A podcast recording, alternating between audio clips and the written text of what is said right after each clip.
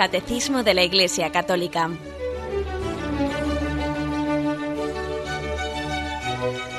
Un programa dirigido por Monseñor José Ignacio Munilla, Obispo de San Sebastián.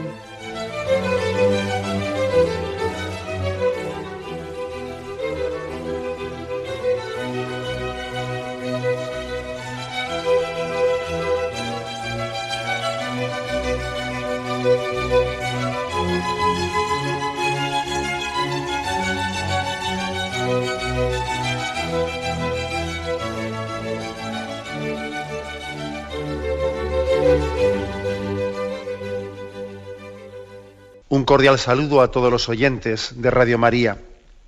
Un día más, con la gracia del Señor, proseguimos el comentario del Catecismo de nuestra Madre la Iglesia. Hoy queremos comentar el punto 1864. Se trata de un punto que nos habla del pecado de la blasfemia contra el Espíritu Santo. Por poner en contexto, estamos en, en el artículo del Catecismo referente al pecado una primera parte era la misericordia y el pecado, definición del pecado, la diversidad de pecados, la gravedad del pecado, pecado mortal y pecado venial. Bien, habíamos concluido esto, pero faltaba un punto, un punto que, que había sido reservado para hablar de un tema específico, ¿no? Después de haber hablado del pecado, la diferencia entre el pecado mortal, entre el pecado venial, se recuerda cómo también en la Sagrada Escritura pues hay, unos, pues hay una referencia misteriosa, pero que también nosotros la recogemos, que es la referencia al pecado contra el Espíritu Santo, que dice no podrá ser perdonado. Es un texto misterioso, pero que lógicamente nosotros también lo, el catecismo lo aborda. Nosotros tenemos que recibir la Sagrada Escritura en su totalidad, no dejando a un lado, em, no censurando aquellos textos que nos resulten más difíciles de entender o más antipáticos o más lo que fuere. No, la Iglesia es eh, discípula de esa palabra de Dios y tiene que recibirla en su totalidad, en su integridad. Dice este punto, ¿eh? el 1864. El que blasfeme contra el Espíritu Santo no tendrá perdón nunca, antes bien será reo del pecado eterno.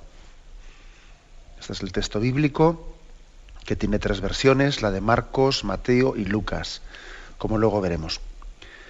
Y continúa el texto, no hay límites a la misericordia de Dios. Pero quien se niega deliberadamente a acoger la misericordia de Dios, mediante el arrepentimiento, perdón, que lo he leído mal, no hay límites a la misericordia de Dios. Pero quien se niega deliberadamente a acoger la misericordia de Dios mediante el arrepentimiento, rechaza el perdón de sus pecados y la salvación ofrecida por el Espíritu Santo es decir, que Dios no tiene límite en su misericordia, somos nosotros los que le ponemos el límite en ese rechazo. Y concluye diciendo, semejante endurecimiento puede conducir a la condenación final y a la perdición eterna. ¿Mm? Bien, vamos por lo tanto a, eh, pues a profundizar eh, en este punto 1864. Aquí el catecismo hace referencia a una encíclica de Juan Pablo II. La encíclica se titulaba Dominum et Vivificantem. Era una encíclica del año 1986 sobre el Espíritu Santo en la vida de la Iglesia y del mundo. ¿eh? Una encíclica en la que hay una, cara, al ser una encíclica sobre el Espíritu Santo, en ella hay un apartado especial, son unos cuantos puntos de esa encíclica, que hablan sobre el pecado contra el Espíritu Santo. Bueno, pues lógicamente yo creo, vamos, no creo que haya existido otra encíclica, otro documento magisterial que haya abordado de una manera tan así amplia como esa encíclica el tema del pecado contra el Espíritu Santo. Bueno, y sobre todo de una manera tan reciente, ¿eh? porque es posible que en siglos anteriores haya existido algún otro documento, pero ahora mismo, pues no sé, pues no, es tan fácil conocerlo. Este es el, el documento, una encíclica, que es de un rango magisterial grande, sobre el Espíritu Santo, que reserva eh, unos cuantos puntos, reserva tres puntos en concreto, hablar del pecado contra el Espíritu Santo. De esa encíclica vamos a servirnos para hacer el programa de hoy. Y así un poco comentamos este punto del catecismo. Pues bien, Primeramente, eh, lo que dice la Biblia, el texto bíblico. Hay unas palabras, ciertamente, que son eh, pues, impresionantes, ¿no? Pueden impresionar. De Jesús. Porque digo, digo, que pueden impresionar porque a algunos les han llamado las palabras del no perdón. Nos las refieren los tres evangelios sinópticos, Mateo, Marcos y Lucas, respecto a un pecado concreto particular llamado la blasfemia contra el Espíritu Santo. Esta es la redacción que tiene literalmente ¿no? este, este texto, tanto en Mateo, en Marcos como en Lucas. En Mateo dice, todo pecado y blasfemia se perdonará a los hombres, pero la blasfemia contra el Espíritu Santo no será perdonada. Y al que diga una palabra contra el Hijo del Hombre, se le perdonará. Se refiere contra Jesucristo, ¿eh? Pero al que la diga contra el Espíritu Santo, no, se le perdonará, ni en este mundo ni en el otro. La versión del Evangelio de San Marcos. Se perdonará todo a los hijos de los hombres, los pecados y las blasfemias, por muchas que éstas sean. Pero el que blasfeme contra el Espíritu Santo no tendrá perdón nunca antes bien será reo de pecado eterno. Y la versión de San Lucas. A todo el que diga una palabra contra el Hijo del Hombre, se le perdonará, pero al que blasfeme contra el Espíritu Santo, no se le perdonará. Bueno, hay que reconocer que son palabras, eh, que son, es palabra de Dios, pero que en su formulación nos impresiona, ¿no? Y nos hace entender que aquí hay un misterio un misterio que hay que intentar profundizar sobre él, ¿no? Decía Juan Pablo II, ¿no? En su encíclica, ¿por qué la blasfemia contra el Espíritu Santo es imperdonable? ¿Cómo se entiende esa blasfemia? Y sobre todo, ¿no? ¿Cómo es posible que, dice, la blasfemia contra, contra el Hijo del Hombre, o sea, la blasfemia contra Jesucristo, contra el Padre, podrá ser perdonada, pero no la blasfemia contra el Espíritu Santo? ¿Eso cómo se entiende, no? ¿Cómo se entiende esta blasfemia? Santo Tomás de Aquino responde ¿eh? que se trata de un pecado irremisible, perdón, irremisible según su naturaleza, en cuanto excluye aquellos elementos gracias a los cuales se da la remisión de los pecados. Es decir, la explicación de Santo Tomás de Aquino es, es que el pecado contra el Espíritu Santo es irremisible, no tiene perdón, porque precisamente consiste en excluir aquello que hace posible el que los pecados sean perdonados, que es el arrepentimiento. Si lo específico del pecado contra el Espíritu Santo consiste en la impenitencia, en el rechazo de la conversión, en la dureza del corazón, claro, entonces es imperdonable porque tú mismo lo haces imperdonable, claro. Eh, según esta exégesis, eh, entonces la, blasfemia, dice Juan Pablo II, no consiste en el hecho de ofender con palabras al Espíritu Santo. O sea, no, no hay que entender aquí la palabra blasfemia, según dice Juan Pablo II, en el sentido pues, literal que nosotros entendemos de blasfemar contra el Espíritu Santo es decir una palabrota. ¿Mm? Decir una palabrota. No, no. Se refiere blasfemia no en el sentido de palabrota, sino en el sentido de, actitud. ¿eh? Estás blasfemando contra Dios. Bien, eso puede ser entendido como que has dicho una palabrota frente a Dios, pero también puede ser en tu actitud, en tu soberbia, en tu soberbia, te estás revelando frente a, a eso se refiere. No en el sentido de palabrota que salgan de tus labios, porque ojo, alguien puede estar blasfemando con su vida, con su actitud, con su actitud está haciendo pues, bueno, pues un acto de, rebelión, de blasfemia, sin que esté diciendo una palabra, ¿eh? Porque es su actitud de corazón la que está blasfemando contra, a eso se refiere. Consiste, por lo tanto, eh, como decía, no tanto en la palabrota ¿eh? contra el Espíritu Santo, sino en el rechazo de aceptar la salvación que Dios ofrece al hombre por medio del Espíritu Santo, que actúa en virtud del sacrificio de la cruz. Ahora vamos a hablar un poco sobre este tema, ¿no? En el rechazo de aceptar la salvación de Dios. Aquí, lógicamente, pues hay que hacer referencia a, primero, que Dios nos ha creado libres, Y como libres que somos, pues hay un misterio, lógicamente, por parte de Dios de respeto de la libertad del hombre. El hombre puede ser libre para rechazar la salvación de Dios. Lo hemos oído en este programa también decir, ¿no? Pues que la condenación es posible, claro que es posible. Y no por falta de misericordia de Dios, sino porque el misterio de la libertad del hombre puede llegar hasta rechazar la misericordia de Dios. El Catecismo de la Iglesia Católica define la condenación eterna como la autoexclusión del hombre de la misericordia de Dios. El hombre se puede autoexcluir. Y ahí está el famoso texto este de San Agustín que tantas veces citamos, el que te creó sin ti no te salvará sin ti. Es decir, la salvación supone el que tú libremente te abras a la misericordia de Dios. Si tú libremente no te abras a ella, abres a ella, no te salvarás. Nosotros no, somos salvados sin nuestro, sin nuestro concurso, sin, nuestro, sin nuestra colaboración, sin nuestro sí, un sí pronunciado en, nuestra vida, ¿no? como apertura a, esa gracia de Dios. Por lo tanto, en la, en la, última, si esto se afirma así, ¿no? de toda nuestra vida, lo afirmamos especialmente de este pecado, llamado pecado contra el Espíritu Santo, porque precisamente consiste en, en esa impenitencia de no abrirse a la salvación, del rechazo de la gracia. Viene a nuestra mente, ¿no? evidentemente, ese, aquel pasaje de la Sagrada Escritura del, del Evangelio en el que Jesús, viendo Jerusalén ante sus ojos, lloró. Y lloró porque era rechazada la gracia. Jerusalén, Jerusalén, que apedreas a los profetas, que rechazas a los que te son enviados, ¿no? ¿Cuántas veces he querido reuniros, ¿no? Como la gallina reúne bajo sus alas a sus polluelos y no habéis querido y lo habéis rechazado.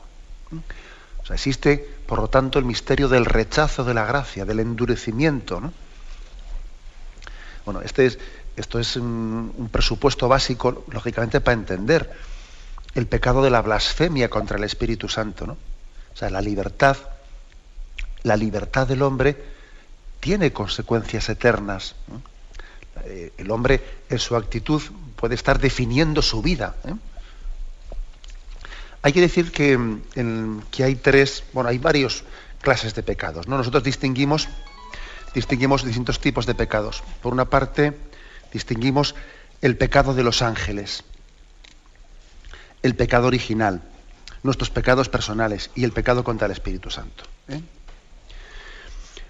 El pecado de los ángeles, el, de los ángeles caídos, era un pecado de, máxima gravedad. Máxima gravedad, pues por el hecho de que un ángel tiene, es un, ser que en su naturaleza, tiene una naturaleza incluso de, pues de rango superior a la naturaleza humana, en el sentido que su capacidad de conocimiento, es intuitiva, no es como la nuestra, eh, un ángel conoce intuitivamente y por lo tanto la gravedad de su pecado es, es superior. Por eso el pecado de los ángeles, además, un ángel no tiene capacidad de arrepentimiento como tenemos nosotros, porque su, su ser, su naturaleza es simple, y por lo tanto cuando elige una cosa, su elección es total, no como nosotros, ¿no? que en nuestra estructura también corpórea, bien, elegimos, pero al mismo tiempo no estamos seguros de lo que hemos hecho y tenemos un grado de, un grado de, duda en, esta vida. Es cierto que el momento de la muerte eh, la elección del hombre queda eh, eternamente fijada, ¿no? al presentarnos delante de Dios. Pero los ángeles, al ser precisamente espíritus sencillos, su elección es total. Cuando un ángel eh, hace una opción, por eso o es diabólica o es de una bondad absoluta ante Dios, porque su elección intuitiva es plena, ¿no? tiene una totalidad que nosotros no tenemos. Bueno, por lo tanto, el, pecado del ángel tiene una gravedad muy especial. Hay otro rango, otro rango distinto que es el, rango del pecado original. El pecado original, mm, bueno, no tiene lógicamente ese grado de gravedad del, pecado del ángel, porque Adán y Eva sí tenían ¿no?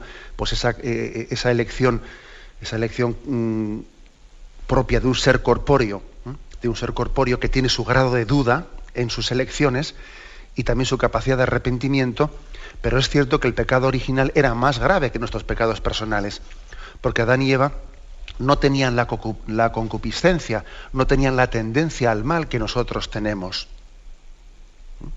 Por tanto, su, su elección del mal tiene una mayor gravedad al no tener, ¿no? Pues no tener, eh, pues, pues esa, pues eso que podíamos llamar algo que está de una manera quitando o dispensando, ¿no? Dispensando de una cierta responsabilidad, que es la tendencia carnal que nosotros tenemos y que nos empuja al desorden. Están nuestros pecados personales, ¿no? que tienen un grado de, eh, de gravedad o de responsabilidad inferior al pecado original. Pero en esta lista de tipos de pecados está en nosotros el pecado contra el Espíritu Santo, que vuelve a tener una gravedad grande, ¿no? O máxima gravedad. Que en este sentido es un pecado que parece como si fuese un tanto similar, ¿eh? similar al pecado de aquellos ángeles caídos. Porque precisamente este pecado contra el Espíritu Santo es una especie de soberbia pura soberbia pura de, del rechazo de la salvación, del rechazo de la gracia. No es que sea exactamente lo mismo, ¿no? porque el pecado de los ángeles hay que ser ángel, ¿eh? y nosotros no somos ángeles. ¿no? Pero es verdad que el pecado contra el Espíritu Santo tiene algo de esto, tiene algo de ese pecado de los ángeles porque consiste específicamente en la soberbia del no querer ser salvado, del rechazo de la gracia. Bien, ahora vamos a explicarlo más despacio. Tenemos un momento de reflexión.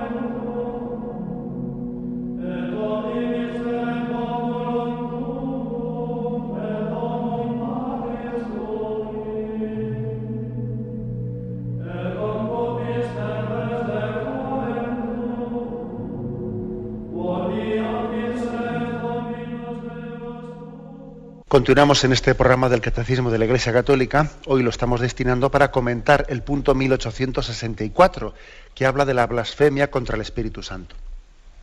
Nos estamos sirviendo también de una encíclica de, Juan Pablo II sobre el Espíritu Santo, Dominum Edificante, que hablaba en aquella encíclica sobre el Espíritu Santo de este pecado contra el Espíritu Santo.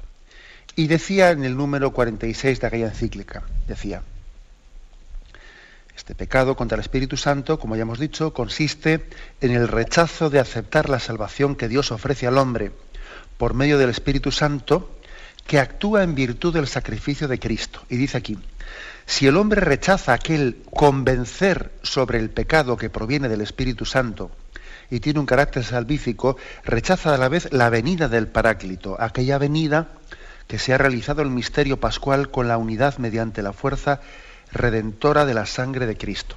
¿A qué se refiere esto de convencer sobre el pecado y? Vamos a ver, se refiere a un pasaje del Evangelio de esos que nos pasa un poco desapercibido. Es en el discurso de la cena. En ese discurso de la cena, de la última cena que Jesús pronunció antes de marchar a Gesemaní, al huerto de Gesemaní. Ahí Jesús, en esa especie de último testamento que estaba dando a sus apóstoles, entre otras muchas cosas, dijo lo siguiente. ¿eh? Lo tenemos en, eh, Juan, el Evangelio de San Juan, capítulo 16, dice, versículos 7 y siguientes. Pero yo os digo la verdad, os conviene que yo me vaya, porque si no me voy, no vendrá a vosotros el Paráclito, pero si me voy, os lo enviaré. Cuando Él venga, convencerá al mundo en lo referente al pecado, en lo referente a la justicia y en lo referente al juicio. Qué curioso, ¿no? Qué palabras misteriosas. Dice Jesús, os conviene que yo me vaya para que así pueda venir el Espíritu Santo a vosotros. Y cuando venga el Espíritu Santo, convencerá al mundo en lo referente al pecado, en lo referente a la justicia, en lo referente al juicio. Vais a ver que, esta encíclica de Juan Pablo II intenta explicar este texto. Convencer ¿eh? al mundo en lo referente al pecado. Se refiere se refiere, por lo tanto, que el Espíritu Santo es aquel que tiene como misión aplicarnos a nosotros, es decir, esa redención que Jesucristo había realizado, hacer que nosotros la apropiemos. Hay una redención objetiva y una redención subjetiva. La redención objetiva la realiza Jesucristo enviado por su Padre a la cruz, ¿no? Él allí nos obtiene el perdón de los pecados. Objetivamente hablando, hemos sido salvados por Jesucristo, ¿no? Su sangre derramada en la cruz ha obtenido el perdón de los pecados. Así es objetivamente. Sí, pero es que hará falta lo subjetivo, es decir, hará falta el que tú te apropias de esa, de esa sangre redentora, el que tú la hagas tuya, el que tú abras tu vida a la redención, el que tú te dejes perdonar te dejes purificar por esa sangre que Jesús derramó allí. Porque claro, una cosa es que Él allí obtuviese eso, ¿no? Sí, pero otra cosa es que tú ahora lo hagas tuyo. Y a esto se le llama la redención subjetiva, ¿no? Subjetiva porque tú te lo tienes que apropiar a ti, en tu persona. Y eso se realiza, lo realiza el Espíritu Santo. Cuando Él venga, convencerá al mundo en lo referente al pecado. ¿Y, y de qué nos tiene que convencer? Nos tiene que convencer en la necesidad de ser salvos. Al primero que le convenció fue al buen ladrón. Ese fue el primero al que el Espíritu Santo le convenció de que tenía que apropiarse él de la redención objetiva de Jesús. Mira, allí estaba Jesús. Él había muerto para salvar a los pecados de toda la humanidad.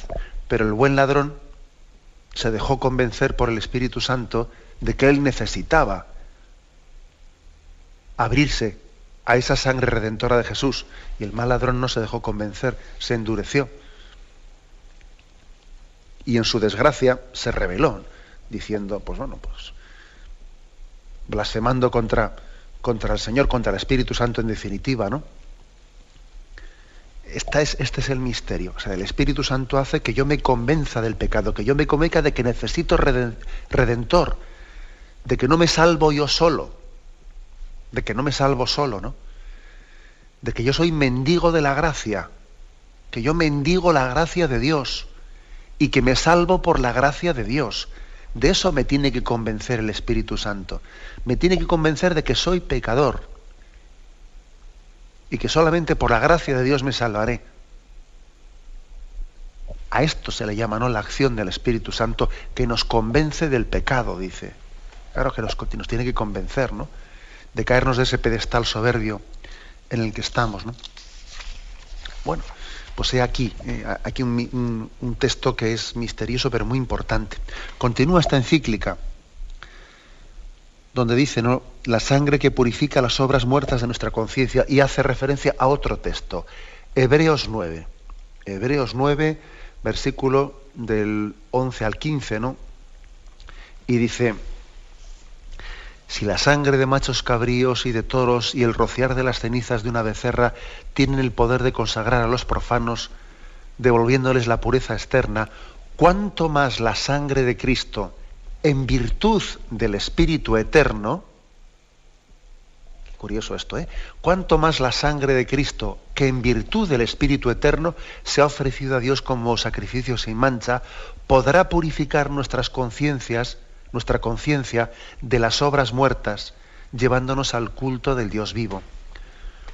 O sea que la sangre de Jesucristo, en virtud del Espíritu Santo, podrá purificar nuestras conciencias. Esto es, volver a decir en otro texto lo que hemos dicho antes. O sea, es la sangre de Cristo nos ha redimido objetivamente, pero, pero es en virtud del Espíritu Santo que se nos aplica. El Espíritu Santo viene como a aplicar a nosotros, a cada uno de nosotros en concreto, lo que Jesús ganó para toda la humanidad en la cruz. Y a mí, y a mí me sirve de muy poco pues que Jesucristo eh, ganase la salvación para todo el mundo en la cruz si luego no me lo aplico yo. Pues que claro, es como si te ha tocado la lotería pero no vas a recoger el premio. Pues ¿de qué te sirve que te haya tocado? Pues valiente, tonto, pero me tienes que ir a recogerlo. Pues aquí apliquémonos la, explicación. O sea, Cristo nos ha salvado, pero es que ahora soy yo el que me tengo que abrir a esa salvación. Y es el Espíritu Santo el que me convence del pecado, el que me convence de que necesito ser salvo, como le convenció al buen ladrón.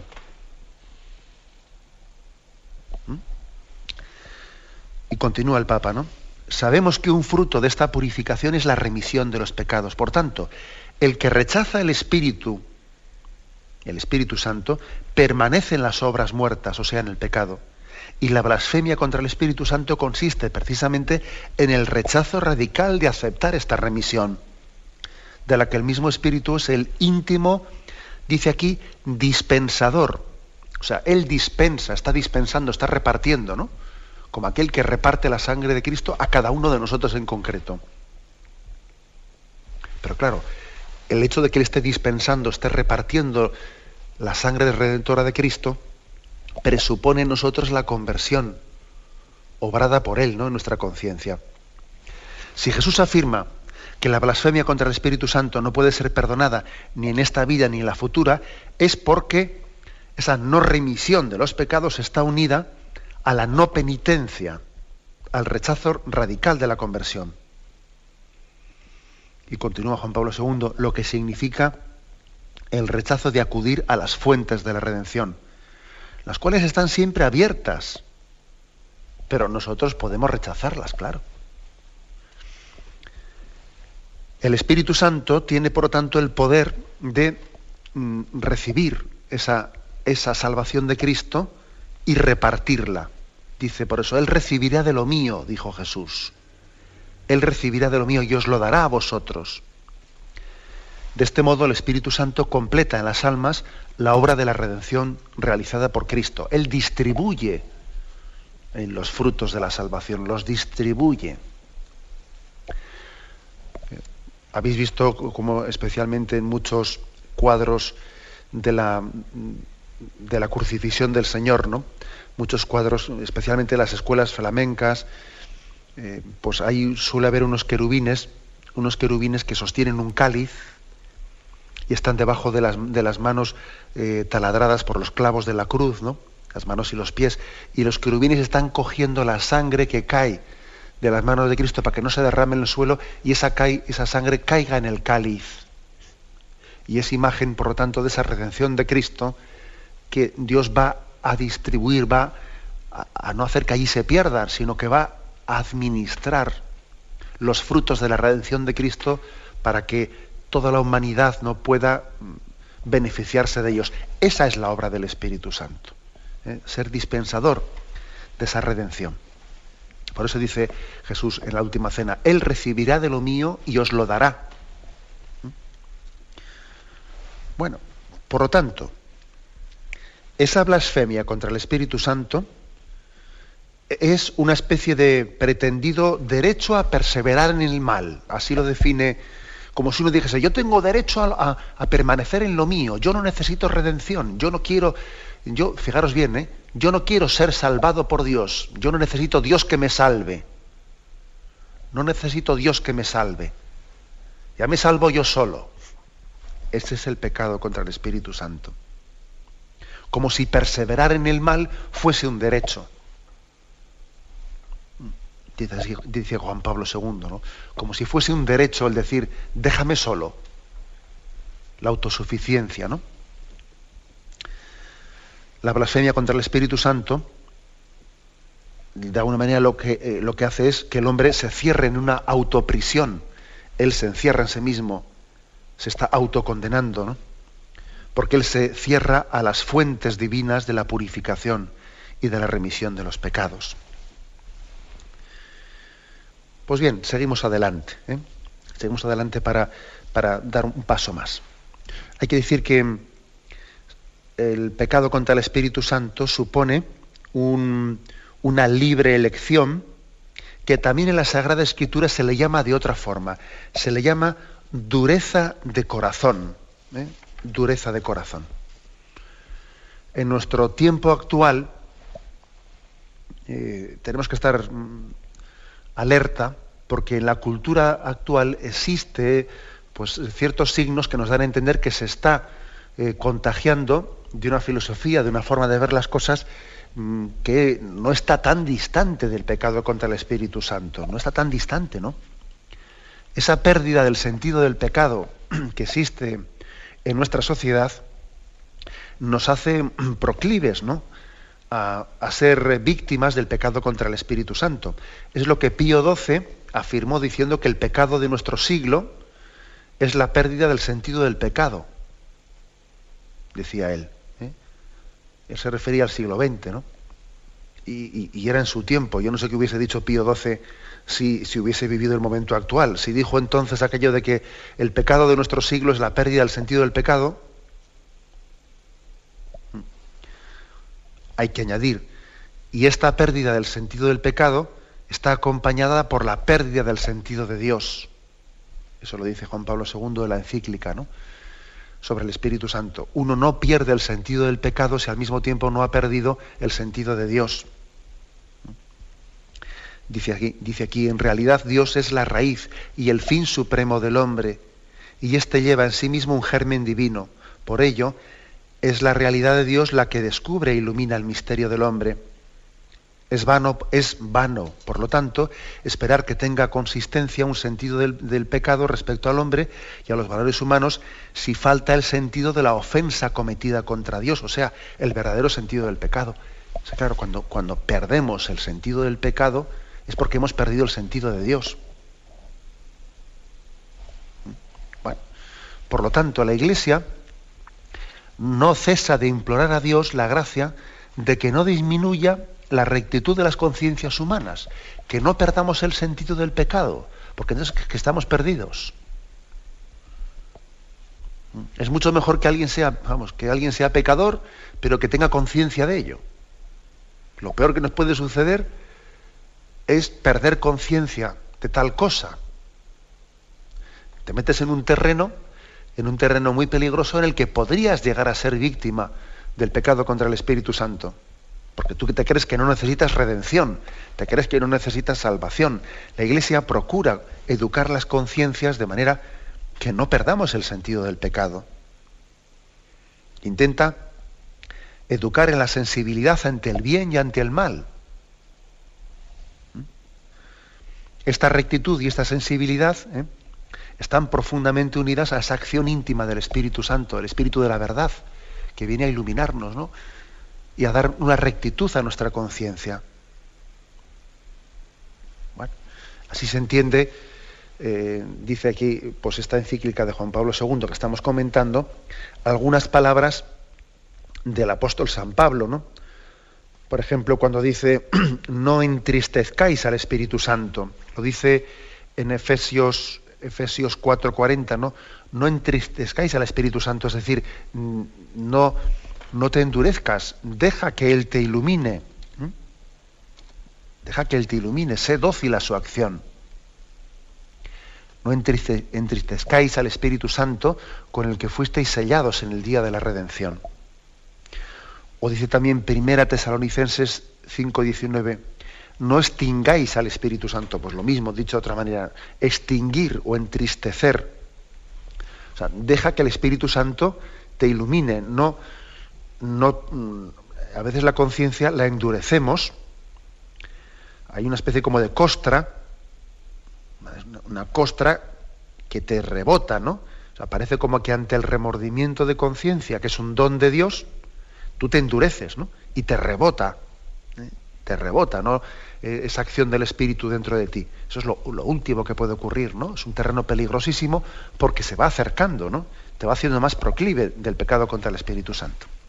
Por eso la Iglesia ruega, ¿eh? ruega por el hombre, intenta educarle y intenta educar las conciencias humanas en una, en una rectitud y en una sensibilidad ante el bien y ante el mal. Bien, tenemos un momento de reflexión y continuaremos enseguida.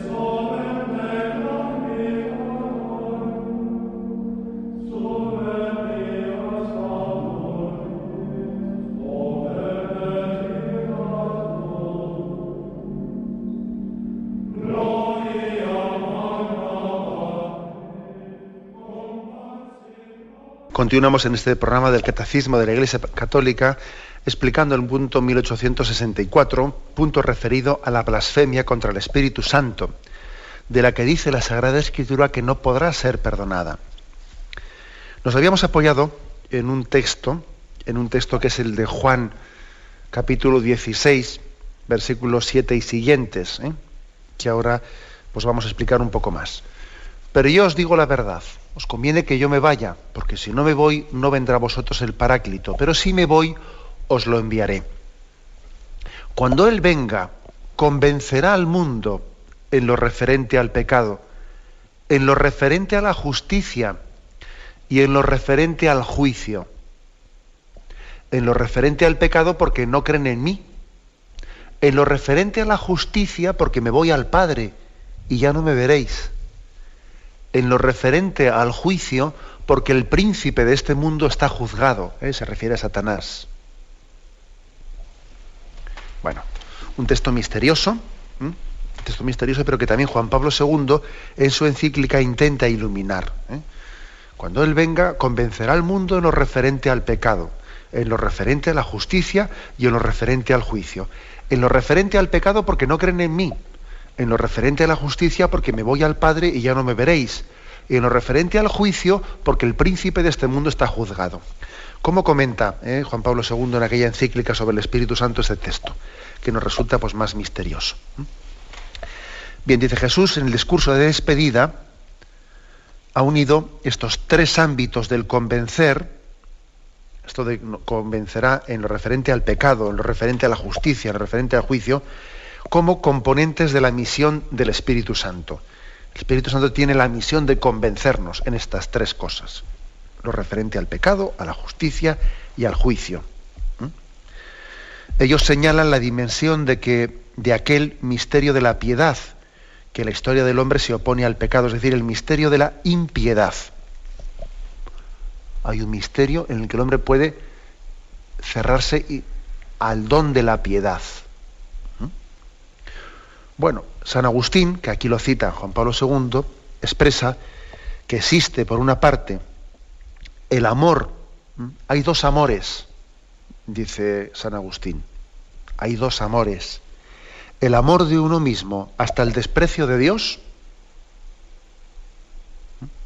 Y aquí el pecado contra el Espíritu Santo, ¿no?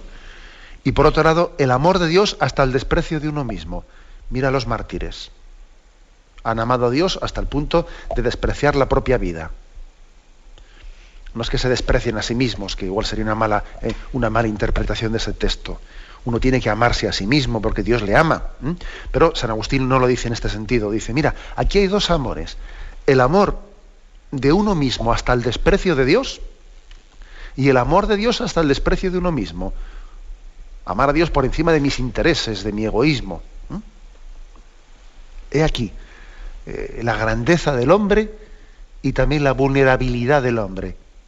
Mira qué grande es el hombre para ser capaz de una cosa y de su contraria, para ser capaz de la santidad, de la santidad de un mártir, ¿no? que es capaz de, de entregar su vida, ¿no? y de que el amor a Dios y al prójimo sea más fuerte que el amor a su propia vida. Mira qué grande es el hombre. Y mira también la, cruz de la moneda, ¿no? La cruz de la, moneda es, mira al hombre qué egoísta puede llegar a ser, que por amarse a sí mismo y por amar sus cosas y, su yo y su ego, es capaz hasta de, despreciar a Dios y, y acabar con el prójimo de hacer del prójimo pues auténticamente su víctima y de despreciar a su creador y a su padre que es Dios. O sea, fíjate la cara y la cruz de lo que es el hombre. Somos capaces de verlo, ¿no? Bueno, pues este, este es eh, una, explicación ¿eh? que nos hace el Espíritu Santo, quiere convencerme también de, de la posibilidad de este pecado, que es el hombre capaz de la santidad ¿no? de Dios, Sed santos como vuestro Padre Celestial es santo, o al mismo tiempo es capaz de obrar diabólicamente, ¿eh? diabólicamente, siendo también totalmente esclavizado por el príncipe de este mundo, por Satanás. Es capaz de la santidad y del otro, es, un misterio. El hombre tiene esa capacidad. ¿eh? Bueno, entonces continúa Juan Pablo II. La Iglesia eleva sin cesar su oración y ejerce su ministerio para que la historia de las conciencias y la historia de las sociedades en la gran familia humana no se abajen al polo del pecado con el rechazo de los mandamientos de Dios hasta el desprecio de Dios, sino que por el contrario se eleven hacia el amor en el que se manifiesta el Espíritu que da vida. Bueno, de acuerdo. ¿eh? Podríamos decir que aquí ya hemos explicado un poco qué significa eso de que el Espíritu Santo viene a convencernos en lo referente al pecado y en lo referente a la justicia, porque aquí por justicia se entiende santidad. O sea, el Espíritu Santo viene a explicarte eh, la capacidad de pecar que el hombre puede llegar a tener y la capacidad de santidad que el hombre puede llegar a tener. Nos falta lo del juicio, ¿eh? Que el Espíritu Santo viene a convencernos también lo referente al juicio. Y lo explica de esta forma Juan Pablo II. ¿eh? Los que se dejan convencer en lo referente al pecado por el Espíritu Santo, se dejan convencer también en lo referente a la justicia y al juicio. De este modo, dice, somos, somos conducidos fuera del ámbito del juicio, de aquel juicio mediante el cual el príncipe de este mundo está juzgado. Los que se convierten, pues, son conducidos por el Espíritu Santo fuera del ámbito del juicio e introducidos en la justicia de Jesucristo. Esta es la justicia del Evangelio de la redención, la justicia del sermón de la montaña y de la cruz, que realiza la purificación de la conciencia por medio de la sangre del Cordero. Es decir, dicho así en palabras un poco más, ¿eh? pues, eh, más sencillas. Cuando dice que nos viene a convencer en lo referente al juicio, es diciendo, mira, el príncipe de este mundo, o sea, el Satanás, es eh, juzgado por Dios. Nosotros, sin embargo, dice, salimos fuera del ámbito del juicio, de ese juicio a Satanás, porque pedimos misericordia es decir, por supuesto seremos juzgados por Dios, ¿no? Pero no, no en este sentido en el que es juzgado, juzgado Satanás, porque él no se abre a la misericordia. Sin embargo, el juicio del hombre será un juicio de misericordia. Un juicio de misericordia. Sin embargo, el juicio del que peca contra el Espíritu Santo es lo mismo que el juicio, el juicio que tiene Satanás, porque es un juicio en el que alguien no se abre a la misericordia. Es un juicio sin apertura al don de Dios de la misericordia. Y nosotros, sin embargo, por el don del Espíritu Santo, seremos juzgados en un juicio de misericordia. He aquí la explicación ¿no? que da Juan Pablo II a este texto misterioso, a este texto misterioso en el cual dice que el Espíritu Santo vendrá a convencernos en lo referente al juicio, de que su juicio es un juicio de misericordia. Y y el amor y la confianza en la misericordia vence al temor.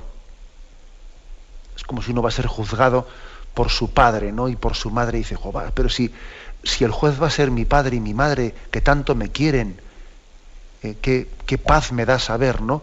Que, que, voy a ser juzgado por la persona que más me quiere.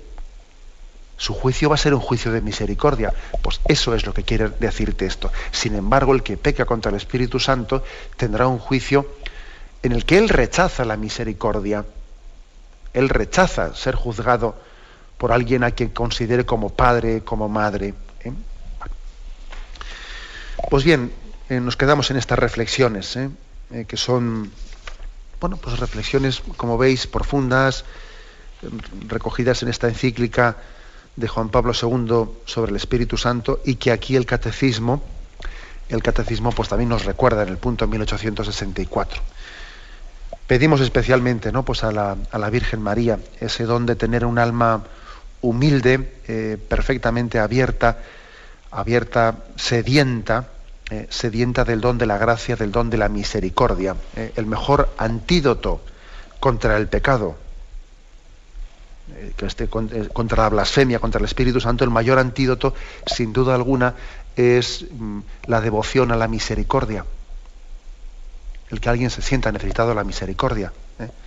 La devoción a la misericordia de Dios es el mayor antídoto frente a este pecado, porque uno se hace mendigo de la gracia, necesitado de la salvación de Dios. He aquí el mayor, eh, pues el mayor antídoto, la mejor medicina eh, frente a este pecado. Dios mío, misericordia, ¿no?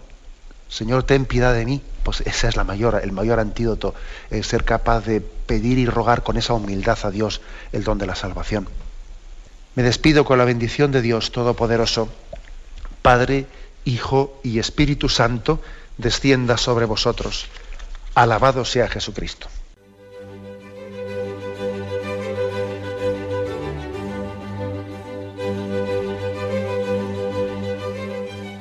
Finaliza el Catecismo de la Iglesia Católica, un programa dirigido por Monseñor José Ignacio Munilla, obispo de San Sebastián.